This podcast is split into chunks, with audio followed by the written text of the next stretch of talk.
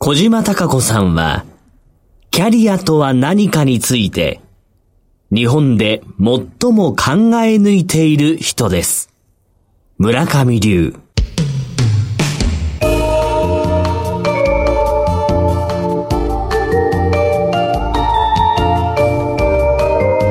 小島鈴木のダイバーシティプラットフォーム多様性キャリア研究所所長の小島貴子です。経済キャスターの鈴木智美です。今回も1時間にわたってお送りしてまいります。さて小島所長この秋はテレビ番組への出演ですとか取材など本当に大忙しの秋。毎週テレビに出ていてただ NHK の土曜日の生番組で、生放送って実は私は好きで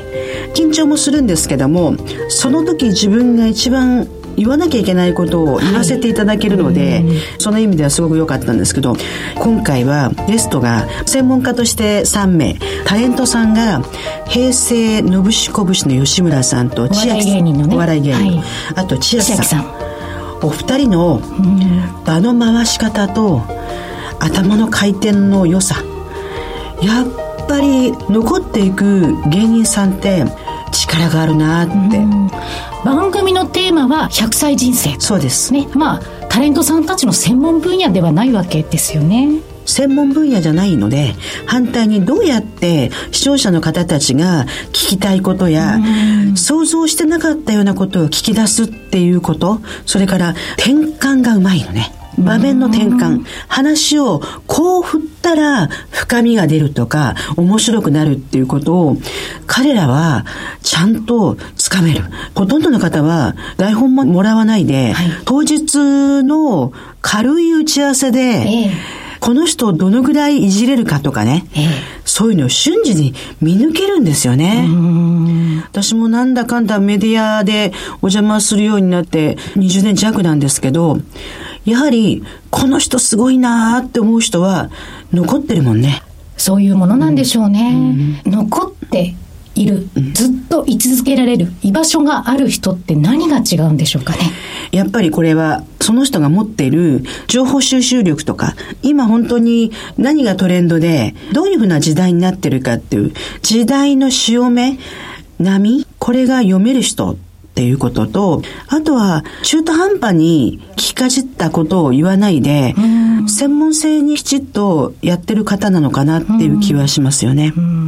あとその場の反射神経というか瞬発力たるやっていうのはありますよね。単に自分の好きなことを言ってるわけじゃなくて、うん、特にお笑いの方が硬いっていうか、経済だとかね、人生とかいうところに来られた時に、自分が何をすべき役割なのかっていうのを的確に判断する力。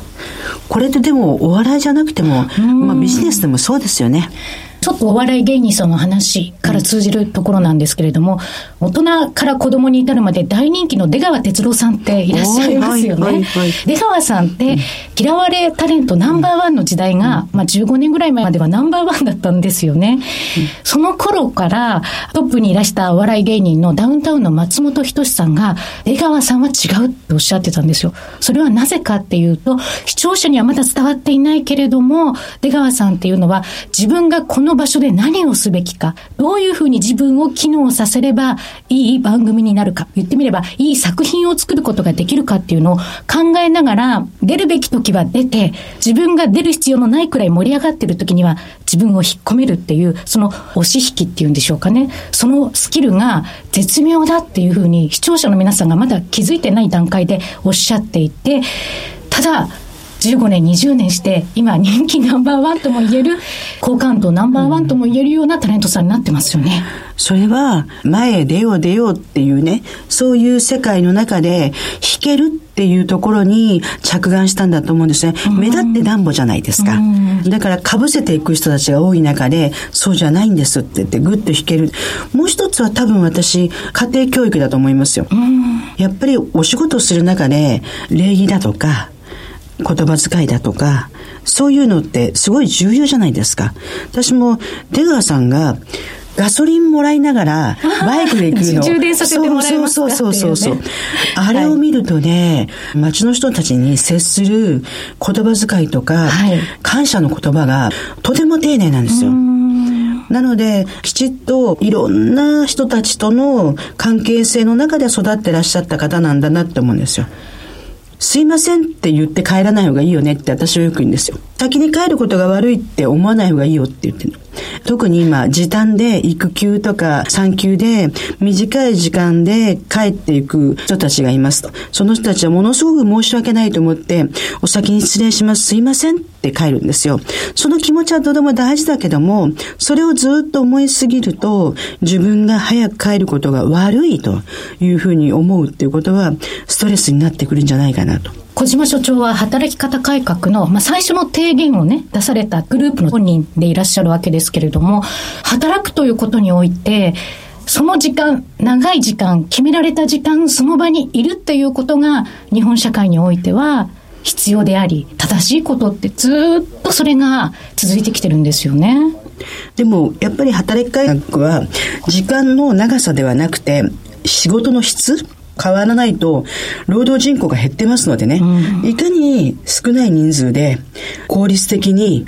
質のいい仕事をするのかっていうことが働き改革の一つであり、働くことで生活や人生が幸せで豊かになろうねってことなんですよね。労働っていう感覚とは違う。私よく言うんですけど、働くことに喜びや楽しさ、幸せは感じられるんですよ。ところが多くの人は、労働は区域だと。なんでかっていうと、私は働くことで自分の体を使ったり、頭を使って、やっぱ価値を出すことって喜びなんですよ。だけど、人にやれと言われて、無理やりやってることは喜びにはつながらない。だから別の言い方をすると、仕事を自分化するっていう。え、仕事を自分化する？この仕事は自分の仕事なんだって。自分そのものなんだって言ったら、仕事に対しての見方とか、それから思い入れが変わってくると思うんですよね。思い入れがあれば、だらだらと、ただただそこにいるっていう時間の使い方はしなくなりますね、きっとね。やっぱり仕事って自分事でしょ？自分のやったことが仕事なので、そこに価値が出るように頭使っていこうねっていうことですよね。その時間ということに関してなんですけれども、先日大学での大先輩でもある秋元康さんのお話を伺う機会があったんですけれども、秋元さんが美空ひばりさんについてお話をされてまして、昭和を代表する大スターですよね。日本を代表する大スターですけれども、美空ひばりさんは1分でもスタッフが遅刻してきたら怒って本当にその仕事から外すくらいの勢いで叱るらしいんですね。っていうのは、その仕事に対する意気込みもそうですけれども、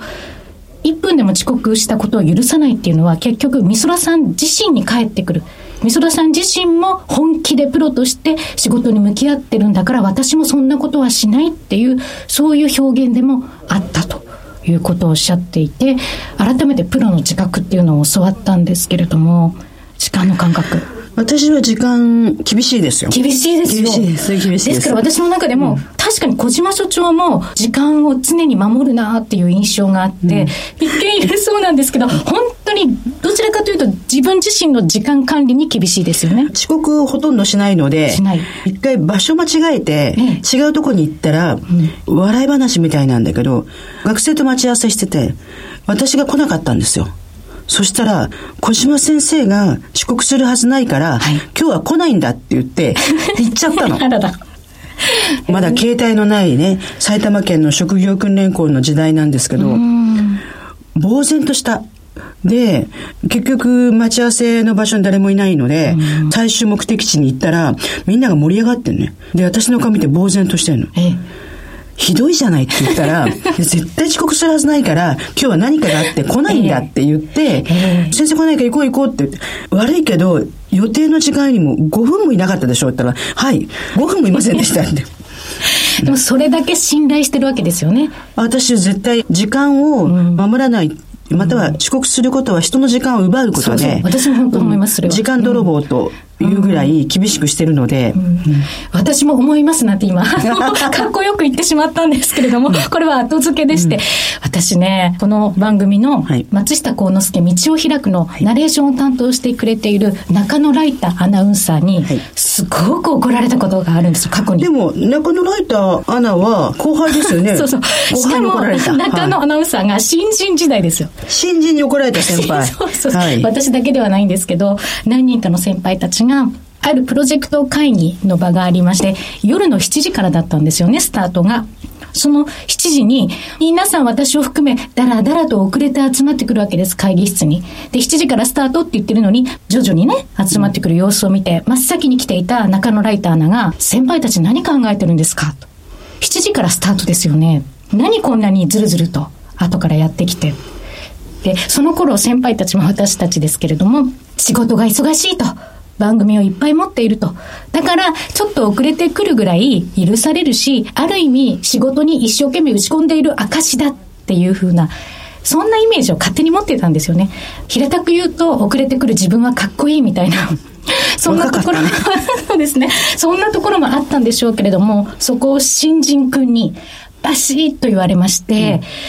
確かにそうだなと。7時から始まるって言ってるのに、なんだろうこの私たちの怠惰な？さっき冒頭にね鈴木さんが私に、この秋は忙しかったですねって言われて、はいとは言ったんですけど、私基本的に自分の日常というか、日々を忙しいと表したことはほとんどないんですよ。私今忙しくてって言わない。忙しいって尺度はないんですよね。人によって違うので、私は今、他の人から見ると忙しそうに見える尺度なのかもしれないんですけど、自分の中にはちゃんとオンとオフの時間も分けているし、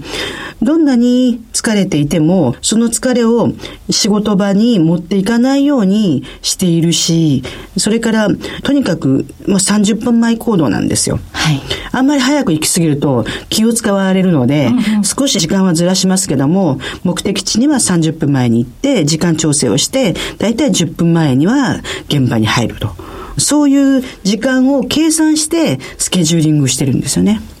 ですので、中野ライターアナは新人の頃から素晴らしかったですね。さすがですよね。G1 レースを、今でこそ本当に曲を背負って実況するだけのアナウンサーになられましたけれども。それは先輩の姿を見て、こうはならないでおこうって思ったこともたくさんあったんでしょうね。私を含め、いろんな先輩を見て、自分を戒め、反面教師としながら、あそこまで今、曲を背負って頑張ってくれてるっていう。なんで中野ライター穴表になってるんでしょうか。私も学ばせていただきましたよ。はい。はいさて、今回の番組内容ですが、石毛博道のブロンズリーダーズルームのコーナーでは、高倉建設株式会社代表取締役の半田康さんをお迎えします。ブロンズリーダーズルームにいらっしゃる社長たちの誠実さというか、仕事に対して、それから、どの方も社員に向けての熱意というか、丁寧ですよね。一時期のオラオラ系社長っていうのは、古いですね。ですね。絶滅危惧種なんですかね。というようなイメージになってきました。ね、このコーナーを通して。もう一つやっぱり社長たちのお話から聞ると、今やっとデフレ脱却してきたのかなっていう。うムードは感じますね。ねうん、なんとなくこう、忙しいです。まあ、個人とは別だね、はい、仕事が忙しいですって言って、聞くと嬉しくなるね。うん今回は特に大手ゼゼコンさんが仕事を受けられなくて、はい、その分自分たちが丁寧にやってますっていうのは、ちょっともう一回東京オリンピックを境に日本が高齢化になってもできることはいっぱいある国なんじゃないかなっていうふうに少し勇気が出ましたけど。ね、の元気をもらえるようなお話、はい、この後のコーナーで展開していただきたいと思っています。そしていつものように高橋愛子不動産何でも相談室。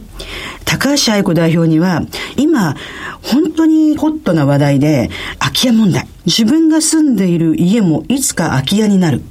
空き家を持ってたらどうなるのか。別の言い方をすると、空き家ってもしかしたらすごいお宝物件かもしれないみたいな、そんなことを聞いていきたいですね。はい。そして、松下幸之助、道を開くのコーナーでは、先ほどお話にも出ました、中野ライターアナウンサーの朗読となります。今回のテーマは、見方を変えるです。中野ライターアナの声を聞いていくとですね、なんか、腹に響くんですよね。あ、腹に響く。腹に響きます。私、今回、あんまり興味がなくて、競馬を聞かないんですけど、ええ今回は長男に大雨だったじゃないですか。ここは聞こうって言われて、テレビとラジオ両方でやりまして、はいラジオいいですね。いいですよ。ね、うん見えない分、ラジオの実況ってすごいですね。情報量が違います。ねうんああ、と思いました。すいません。もう今頃何言ってんだって言われて、なんか中野ライターあんなに怒られそうですけど。ぜひ多くの皆さんにですね、競馬番組もお聞きいただきたいななんて思います。それでは進めてまいりましょう。小島、鈴木のダイバーシティプラットフォーム、スタートです。石毛博道のブロンズリーダーズブーム石毛さん、はい今回もどうぞよろしくお願いいたします。よろしくお願いします。今回のゲストは、高倉建設株式会社、代表取締役、半田康さんです。半田さん、よろしくお願いいたします。はい、こちらこそよろしくお願いいたしまお願いす。石毛さん、い石毛さんのコーナーになって、建設会社のトップの方をお迎えするの初めてですよね。そうですね。高倉建設の事業内容についてご紹介いただきます。はい。私どもは企業様の持たれているビルですとか、工場ですとか、倉庫関係、そういったもののですね、改修とかリニューアル、および新築工事というのを手掛けさせていただいています。上場企業、もしくはそれに準ずる企業様から直接仕事をいただいているのが私ども高倉建設になっております。石毛さん、はい高倉建設さんのホームページに、はい日本経済を支える企業の縁の下の力持ちである。そして歩んできてましたと書いてあるんですね。どのチーム、組織にも縁の下の力持ちって存在大切ですよね。人に見えないポジション。野球で言うと、グラウンドでスポットライトを浴びる選手を惹かれさせるのは、やっぱり裏方だったり、スコアだったり、そういったデータだったり、練習のサポートだったり、そういう方がたくさん力を発揮してくれるので、選手は輝けるんですよね。貴重な存在ですね。実際にはい。建設会社ってどうしてもバーンと見えるのが大手ゼネコンさん。そこの中で高倉建設さんがうちはここをすごく特化してるとか、うちはここが強いんだっていうところはどういうところがあります？うちの会社自体は17名の会社で、非常に小さい会社です。ですけども、大手さんから直接いただいてるのに理由がちょっとありまして、大手さんのやる仕事は大きなビルを建てるとか、そういうのはあるんですけども、私どもは大手さんのやらない細かいところまで気を配って、かゆいところに手が届くといいますか、そういった面で企業様の求めているものを作り出すということを目指しております。高倉建設さんはオーナー企業なんですか？そうです、はい。私は2代目です。なるほど、はい。今ですね建設業界っていうと、はい。2020年の東京オリンピックまで、はい。いよいよ1000日を切ってきたとはい。いうのがね、もう街のイルミネーションに東京オリンピックあと3年4年っていうのを1000日っていうとすごくもう来たなっていう感じがするそうそうカウントダウンが始まりますね。ねえ。はい。どうでしょう？再開発の地域も多いですし今活況というイメージなんですけど、はい実際ご自身で感じることってどんなことがありますか？非常に今建設業界は忙しくて働いている方もかなり減ってきたところでオリンピック少し前には東日本大震災災害があって復興で建設会社がかなり働いている。そういったところでオリンピックが近づいてきてですね大手さん中堅さんゼネコンさんが全て忙しくなっている状況だと思います。大手が忙しくなると半田社長のところはますますお忙しくなるっていうことですよね、仕事の受注が増えるわけですよね。そうですねおっしゃる通りです、はい。はい。あと労働人口の減少で人手不足の解消はなかなかできないと思うんですけども人を取る難しさとか建設業界も非常に苦慮されてるのかなと思うんですけど。そうですね。やはり私ども中小企業ですと、大手さんと違いまして、いろんな面で福利厚生ですとか、条件面っていうのは悪くなるところがあるかもしれません。ただし、最近もニュースで出ましたように、大手さんの現場もですね、非常に労働条件が良くないというのが出ております。まあ、その中でどうやって人を採用して、みんなと一緒に仕事していくかっていうところでは、逆に大手さんよりもそういった福利厚生といいますか、小さい会社ならではのこれもまた細かい気配り、これを社員さんに対しても行っているっていうところが私どもの今のちょっと強みかなと思います。あの野球界も高校、大学までね、野球やってるやつがたくさんいて、はい、今、売り手市場になりつつあるんでしょうけど、野球界の人間ってあんまり賢くないんですよね。でも体力はあるんですよ。ですから、もし人手が不足であるならば、はい、いろんなところに声をかけて、半田さんのところにお世話になりたいなと思いますけど、はい、体は動きますよ。はい、体が第一です。そうですよね。はい。もうも言わさず動きますんで、使いやすいと思ってます。はい。少しずれるかもしれないんですけど、バブル期には体育会系人材っていうのがもてはやされて、えで一時ですね体育会系人材やっぱりダメだよねって言ってたんですけど、うん、また最近体育会系人材が非常に重用されてるんですね。その理由はまず指導が変わったって私は思ってるんですよ。指導が変わった、うん、言われたことをやるんじゃなくて、はい、言われたことを一回自分の頭で考える時間を持つ監督コーチ指導者が増えてきた、はい、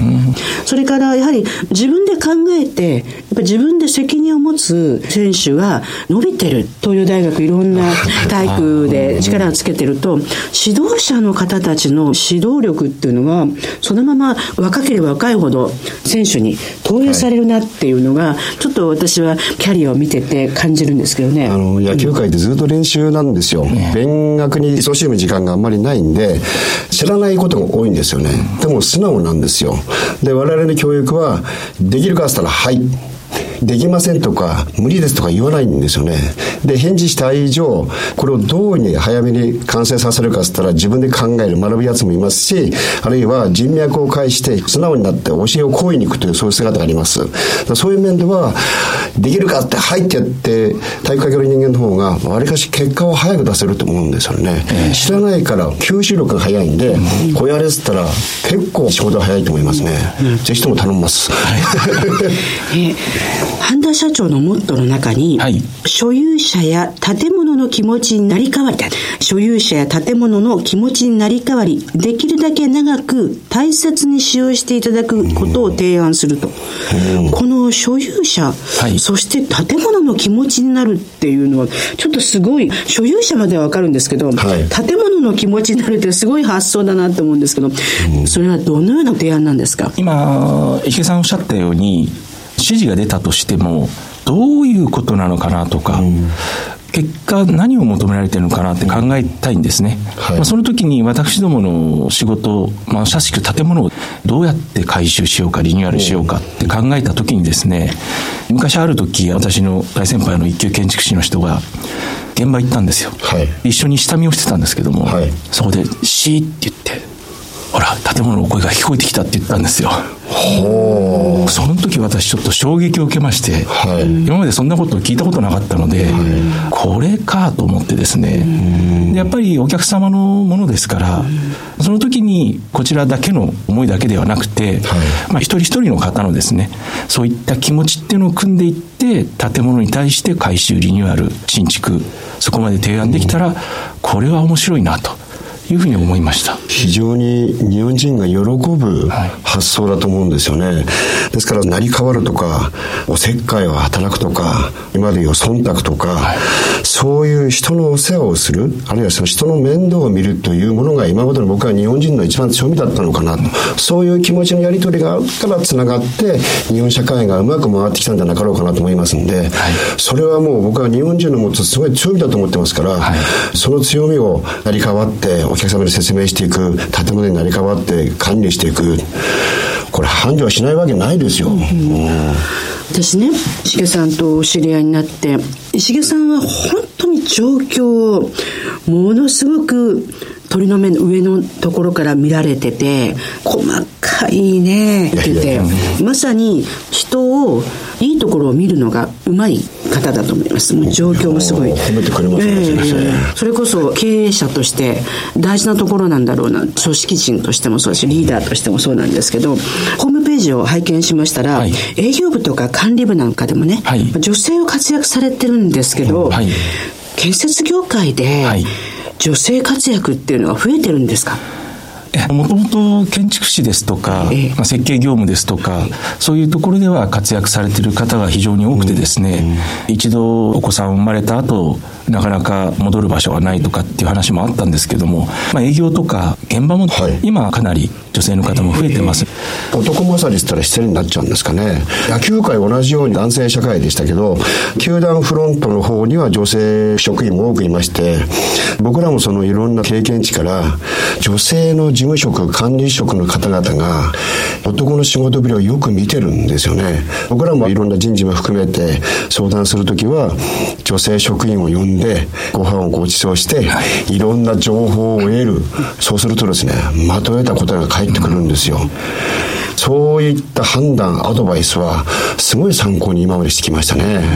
どうしても日本の悪しき言葉の一つに、はい、女子供ってあるんですね。子供と女を一緒にくるっとまとめるっていうね、はいはい、まあ、そこから脱出して女性の特性だとか女性ならではの同じではないということでいかにそれぞれの特性を生かして活躍するのかっていうのが女性活躍であり男性活躍だと思うんですね、その中では羽田さん自身が何か心がけてるっていうか、はい、ここは女性にっていうのはあるんですか？結局やっぱり女性の方優秀なんですよ、うん、真面目に本当に仕事やられますので、うん。まあ、ちょっと悪い言い方をすればですね、男性の方は少しサボってしまったりする方もいらっしゃるんですけど、はい、女性はやっぱりその時間目いっぱい働くっていうことをやられますので、それ自体でも優秀ですし、もう一つは今おっしゃったように、一人一人やっぱり違うんですよね。うちみたいな小さい会社ですと悪いところばっかり見ても仕方がないので、女性でも男性でも誰君誰さんでもいいところを見てそこで仕事をしていただこうと。いろんな意見を組み入れていかないと、我々のような会社っていうのはなかなか皆さんから受け入れてもらえない。働き方改革って言葉がすごく広がってるんですけども、はい、実際大企業がすごいことやってるように見えるんですけど、うん、本来うまくいってるのは中小企業なんですよね、はいはい、でその中で特に結果を出してる収益が上がっている企業を分析すると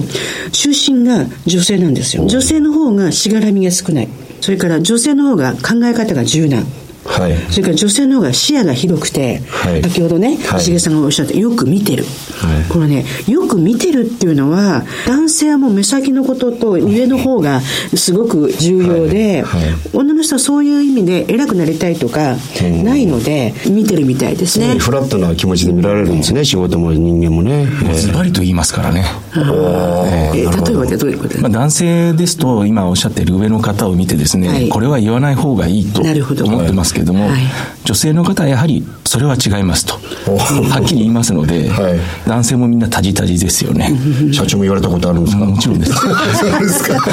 いいですね。社長にも物を申せる、ね、うん、中小企業の社長たちとお話しするといいなっていつも思うのは先ほど半田社長もおっしゃったように人数が少ないからフェイス2フェイスで、はい、いつも人の気配やその人の状況が分かると、分かるからこそその人を良くしようっていうのと助けようっていう気持ちができるので人間関係が構築できているのでみんな頑張ってくれる。人数でね何百人って言って誰だかわからないっていうのじゃないからこそお互い大切にし合ってるっていうのを先日伺っていやいい話だなと思ったんですね。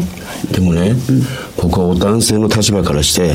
もっともっと野郎ども頑張れよってエールを送りたいんですけどね。そうですね。それが一番。です、ね、それでダメですよって言われたら何くそと思ってよっしゃーとお前には文句でやったるわくらいのね、はい、そういったもっと前に進むエネルギーに変えてくれたらありがたいんですけどね、はい。ね。まあ、世の中はものすごく変わっていきますし、まあ、スピードも速いんですよね。その中で半田社長は今後、どのように事業を展開されているかちょっと教えていただけますか？目指しているものは、まあ、小さくても強い会社。そして一人一人にですね合った働き方をこちら側としても提案していきたい。結構やはり家庭を持たれている方とかもしくはうちの社員で一人いるんですけど現役ボクサーがいるんですよ。ほう。で彼はまあ現場監督をやってるんですけどもでも試合が始まるとこの間社長会社辞めたいって言ってきたんですよ。はいはい、え試合に備えて試合に集中したい、はい、それこそ2020年までに試合に集中したい、は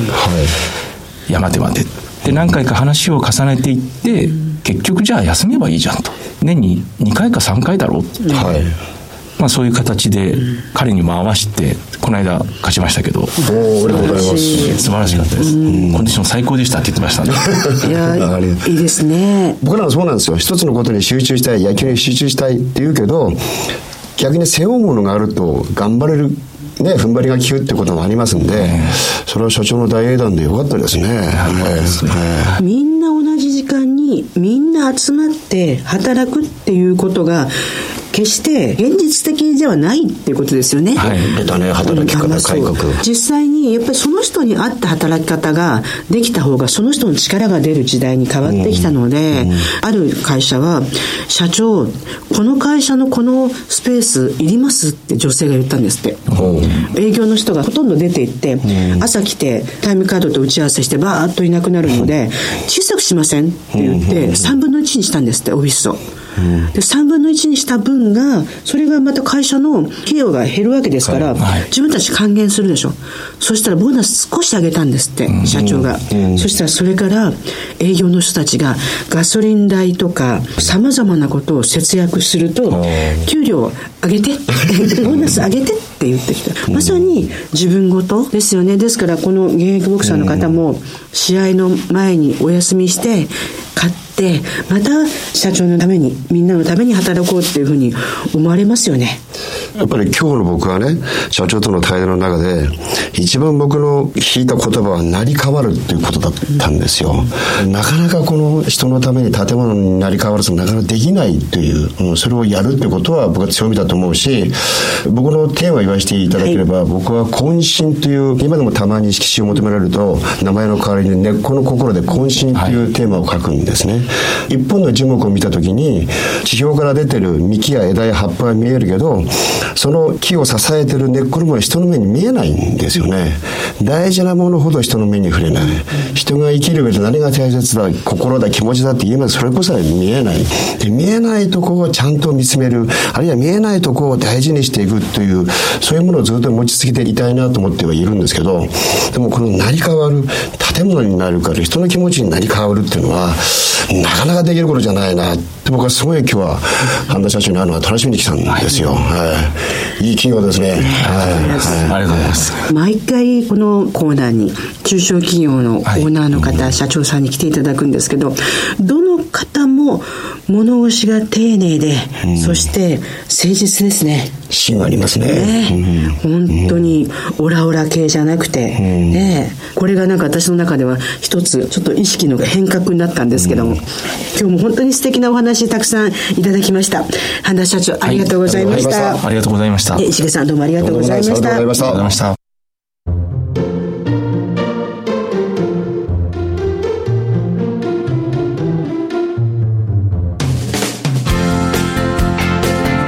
橋愛子の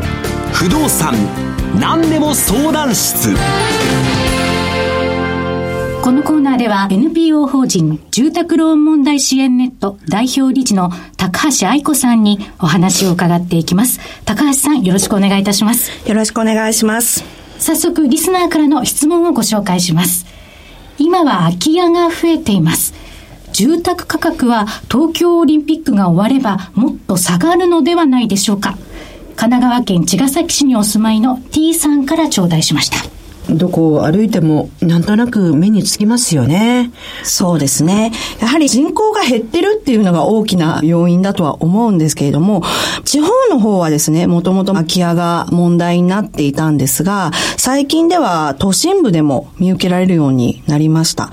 地方の場合は、お子さんが都心部に上京して就職して、仕事も続けて結婚もして持ち家を持ってしまうので、家に帰らなくなって地元に戻るってことがあまりなくなってってしまったと。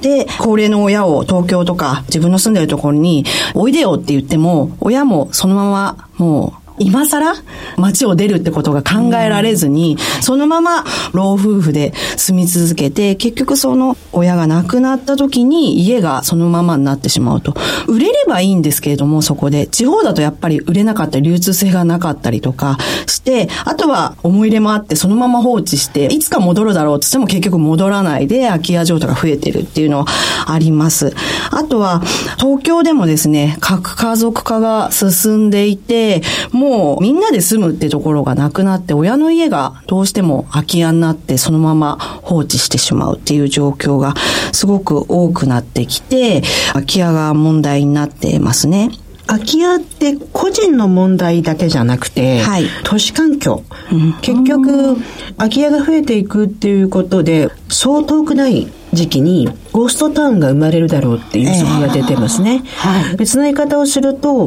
20年前は子供が教育にいい環境のところ、うん、よく言われてる学園都市みたいな。うん、育てやすい環境そうですね。と、ね、ころが、今度その子供が育ち上がると、高齢の家族が住みやすい。それは決して子供を育てる環境と高齢単身者が住む環境って同じではないので、別の言い方をすると人の生き方で住み方とか住む場所が変わっていく。ってことは国家的なプロジェクトでやはり日本が少子化と高齢化が進む中でどういう都市計画をしなければいけないかっていう見直しをしなければいけないので、個人ではどうしようもない部分はね、もう一つは空き家を空き家にしないでリノベートしてどうやって街の中の大きなものにするか。これなかなか難しいけどもうまく展開すると街自体の活性化になったり、付加価値が出てくる。うん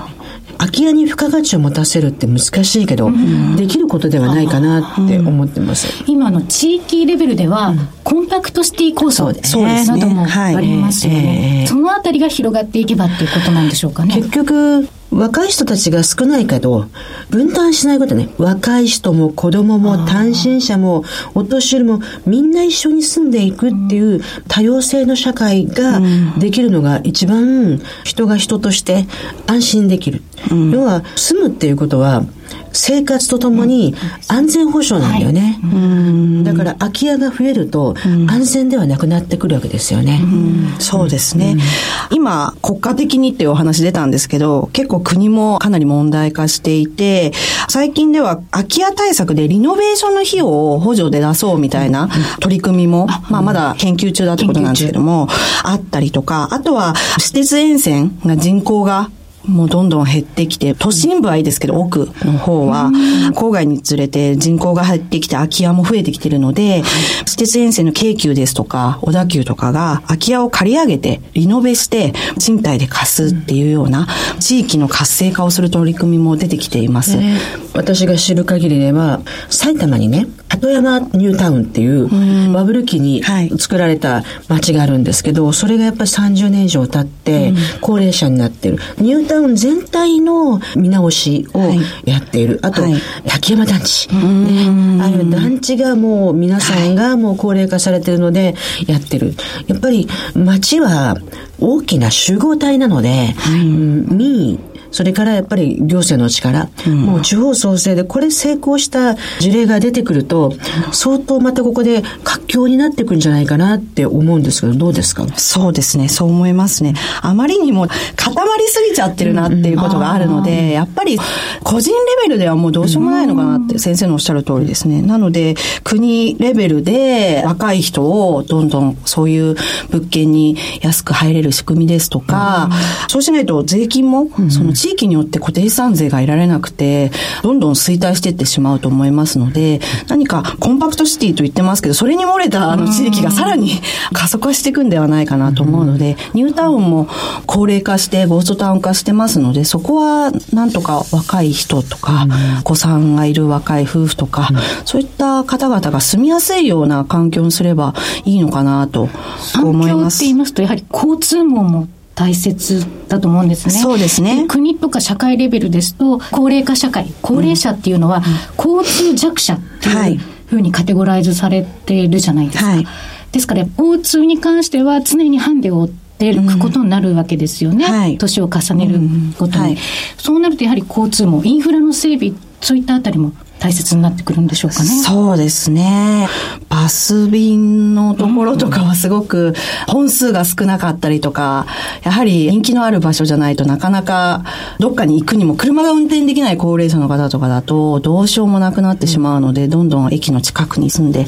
またそこの地域が住む人がいなくなるみたいな感じなので、その辺のまあ交通の便良くなるとか何か仕組みがあるといいなとは思いますけども。飛ばす乗ります？飛ばす乗りますね、結構。飛ばす乗るたんびに、はい、日本の高齢化が実感するね。確かにそうですね。私住んでるのは埼玉でしょ？はい埼玉はね、高齢者の方は頑張って軽自動車で動くんですよ。うん移動するんですよね移動するんです。うんでも、都内は自動車持てないでしょ？はいだから、皆さん飛ばす。使ってますね。うんで、結局飛ばすで、病院と買い物と、まあ、生態と、そうそれと、そう、区民センターに、はい。で、結局年間高齢者パスを持っていくと、あれがね、ライフラインですね。そっか、ライフラインですね。ライフラインです。うん。だから、交通手段はライフラインで、これがもう少しうまく地方もバス便とか考えないで、行く場所を循環すればいいんだよね。ああ、そうですね。はい。なんかコミュニティを回る無料バスでもいいですし。う、ん。でね、これだけね、やっぱりね、SNS が出てるとね、時間で来ない方がいいね。だから、何人かの人がここに行きたいっていうのが、SNS で行くと、あ、3人集まったからじゃあ発車みたいな。なるほど、なるほど、そうですね。そう。それやらないといけないっていうのと、あと、やっぱり、早くね、東京もはい24時間交通になることだよね。あそうですね。もうね、過去の高齢者の勝手なえイメージで決めつけないこと。夜更かしなんですから。ああ、そうですね。人によっては。確かに、そうそう。だから今お金を一番持っている65歳以上の人たちにお金をどんどん使ってもらうためには動いてもらうこと。家の中から外に出ていくこと。もう一つはどうでしょう？リノベーションの補助で出たんですけど、はい取り壊したり、それからリノベーションするっていうことで何か優遇だとか、それはいいことだよってあります？今、優遇、まだいっぱいないんですけど、多分これからどんどん出てくると思うんですよね。補助が出る。なので、そういったリノベーション費用とか、取り壊す費用とかに補助が出るようになってくると思います。私、あまりテレビは見ないんですけど、はいやたらとテレビをつけると、やってる番組が、リノベーション、まあ、リフォーあム、ーそれから片付け。はい。片付けも多いですね。これね、片付けがあった時に、私も両親を見送って、丸々一軒家を片付けましたので、自分でやらない。もう、業者さんにお願いをしました。で、その時思ったんですけどね、やっぱりね、この仕事って増えるので、確かに体力がいりそうだけども、仕分けはね、割と体力なくやれるので、もうぜひ、リスナーの方で、なんかニッチなセカンドビジネスやりたいなと思ったら、ぜひとも、仕分けとか、ね、お掃除とか。そうですね。企業サイドにもチャンスがある市場って言えるんですね。どうですかね不動産関係のニッチな仕事ってありますでしょ？そうですね。やはり中古物件が、もう日本だと法定の対応年数で価値ゼロっていうのを、ええ海外のように古い物件を価値を上げようっていうふうになってきてるので、おっしゃる通りリフォームとか片付けとかリノベーションとかそういうのはええ。どんどん増えてくると思いますので、価値を上げるってことですよね。マンションはフルリフォームして、やっぱりいいマンションにしたりとかしてるのに、家はちょっとリフォームして、リノベーションして高く売るっていうのがまだまだ、まだまだですね。ねうん。もったいないですよね。もったいないですね。なので、どんどんこれから増えてくると思います。企業サイドにはいろいろチャンスがあるんでしょうね,、うん。ね。今のお話もそうですし、先ほどの交通手段についてもですね、アメリカのウーバーのようそうなですね。うん。ことだったり、あとそのカーシェアリングもね、どんどん増えてきてますあ、から、そうですね。カーシェアリングも今すごい増えてますね。高齢化社会においてはニーズがあるんじゃないかな。もうね、乗り合いタクシーを早く作ることですね。ああ、そうですね。えー他の国に行くと、東南アジアなんか特にそうですけど、乗り合ってきますよね。韓国なんかは乗ってると他の人乗ってくるからね。だんだんと変わっていくんでしょうね。そこから人間関係の構築の仕方も変わってきたりとか、いろいろと社会に変化が出てくるのかなと思うんですけれども、あと何より気になるのは価格の面なんですよ。はい不動産価格という点で、東京オリンピックの後は皆さんがなんとなく不動産価格下がるんじゃないかなって思っているんですけれども、そのあたりいかがでしょうか？そうですね。これはもう結構オリンピックが終わったら価格がガクンと下がるって言ってる専門家さんいっぱいいらっしゃいます。います。ただ、絶対的に下がるかって言ったら、私はそうではないと思ってます。確かにオリンピックが決まってから、かなり不動産の価格が上昇してバブルになってます。前のバブル時よりも銀座の価格は上がってます。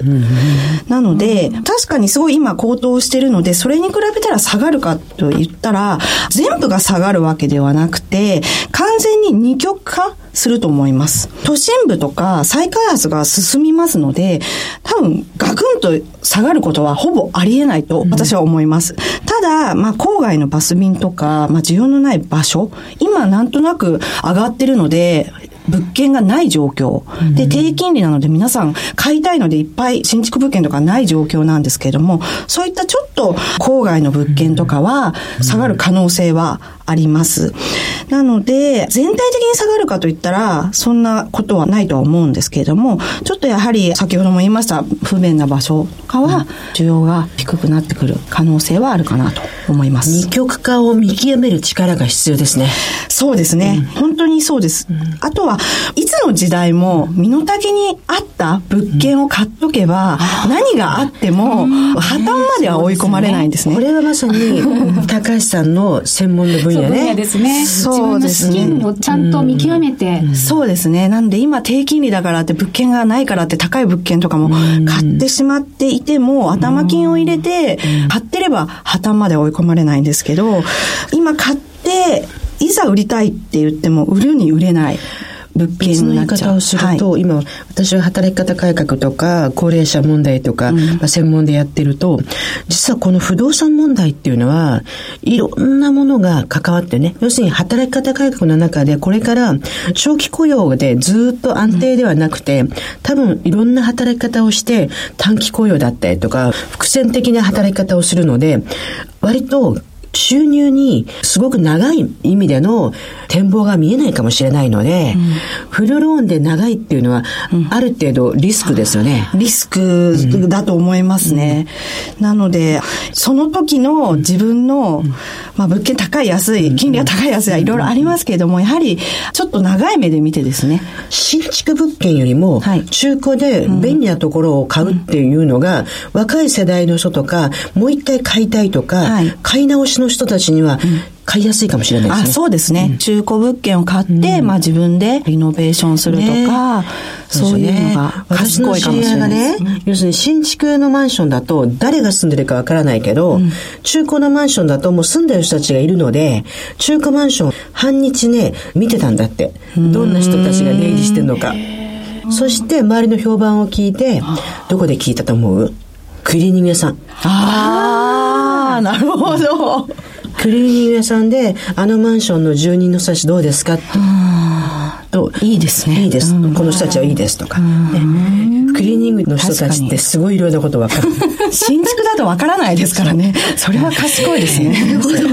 豆知識ですね。豆知識ですクリーニング屋さんに飛び込めばいろんな情報を得られるっていう。そうそうそうそう。そうなんです。うんですね。なんかいろんなことをね、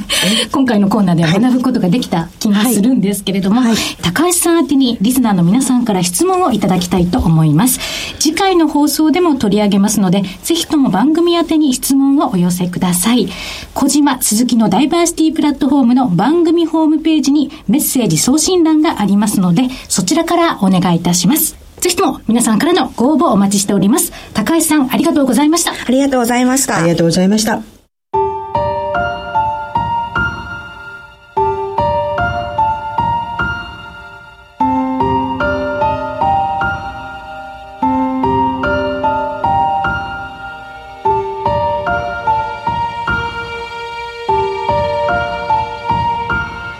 富士山は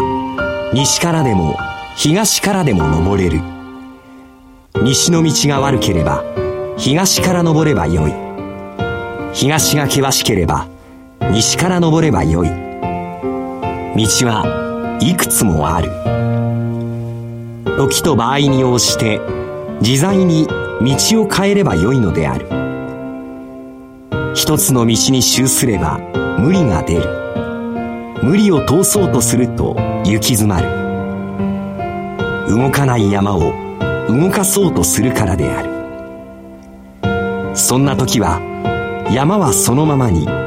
身軽に自分の体を動かせばまたそこに新しい道が開けてくる。何事も行き詰まればまず自分のものの見方を変えることである。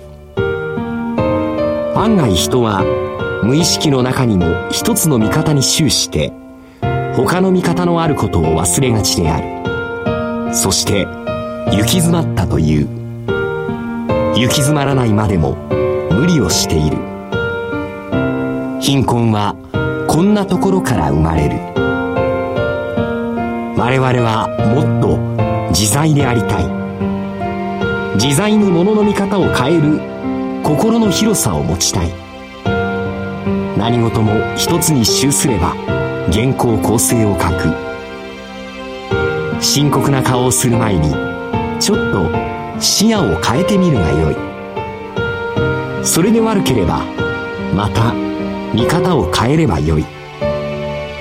そのうちに本当に正しい道が分かってくる。模索の本当の意味はここにある。そしてこれができる人には行き詰まりはない。お互いにこの気持ちで繁栄への道を探ってみたいものである。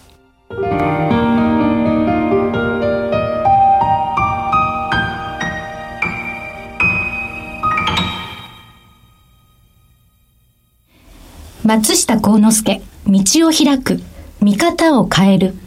PHP 研究所の協力によりお送りしました。心に響くフレーズです。私、大学の授業で、見方を変えるという授業をやってます。へ視点、視座、視野。どこから何を見てるのか。どこからどのぐらい見えてるのか。どの場所から見てるのか。うん、これによって物事って見方が変わるんですよね。そうなんでしょうね。よく接客業でお客様の立場に立ってっていう言葉があるじゃないですか。うん、お客様目線。そう。でも、そのお客様が全部同じではずはずがないわけですよね。ですよね。うん。ですから、もう少しちゃんと日本の教育って丁寧にやらないと、分かったつもり、やったつもりで、実は届いてないみたいなことがあるんじゃないかなって。もう本当に今回の松下幸之助王の書かれてることは、はい、見方ってものすごく固定化するんですよ。例えば、私をどう見るか、はい、一面でしか見ない人っているわけですよね。ええ、ラジオなんで、はい、どんな人かわからないと思うんですけど、うん、多くの方が私はバリバリ仕事をしているので、うん。家庭はないと。あったとしても破綻してる。ね。これが決められた仕事を外でバリバリやってる人には、家庭は維持するのは難しいだろうっていう固定概念ですよね。もう一つが、夫は、きっと、おとなしくて、ひょろひょろとした青っぽい感じの草っぽい男の人っていうイメージ。器用なイメージそうですね。はい、うん、肉っぽくってゴツゴツしてますけどね。実際のね、ご主人はそうですよね。自分の過去の情報だとか、はい、知識だとかから物事を決めるので、新しいものが入った時、はい、それを受け入れにくくなるんですよ。なので、私がこう見てるものは、私の過去の情報と、私が持っている情報から見てるだけであって、決してこの人そのものではない、これ自体ではないっていう、自分の見方に対する否定する力っていうのがいるのかなと。はあ今回のナレーションにもありましたけれども、どうしても無理を通そうとすると行き詰まってしまって、動かない山を動かそうとすると無理が出るっていうふうなことも表現されてますね。やっぱり受容力とか、ある意味、あ、これもダメなんだなって思った時に手放す力。これは私も自分の本の中で、人間って持ってるものが、すごく大事なものと、大事じゃないのに固執してるものが2つあって、100歳人生の中では、一度、引いてみて、本当にこれってそんなに自分に必要なものかどうかっていう見方、あるんじゃないですかっていうのは書いたんですよね。うん。あと深刻な顔をする前に見方を変えてみるといいって、うん、これもなんか勇気をもらえる元気をもらいました、うん、どうしても行き詰まってしまうと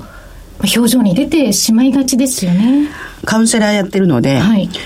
顔の表情を見るんですけど、うん、実は眉間にシワが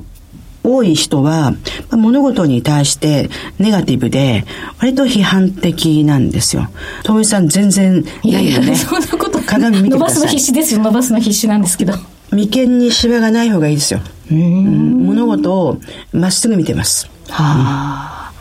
それでも、いろんな方にお会いするときに、今後見てしまいますね、眉間もう眉間すごい重要ですよ。うん、ある地方都市で4年間にわたって毎月1回仕事に行っていたの。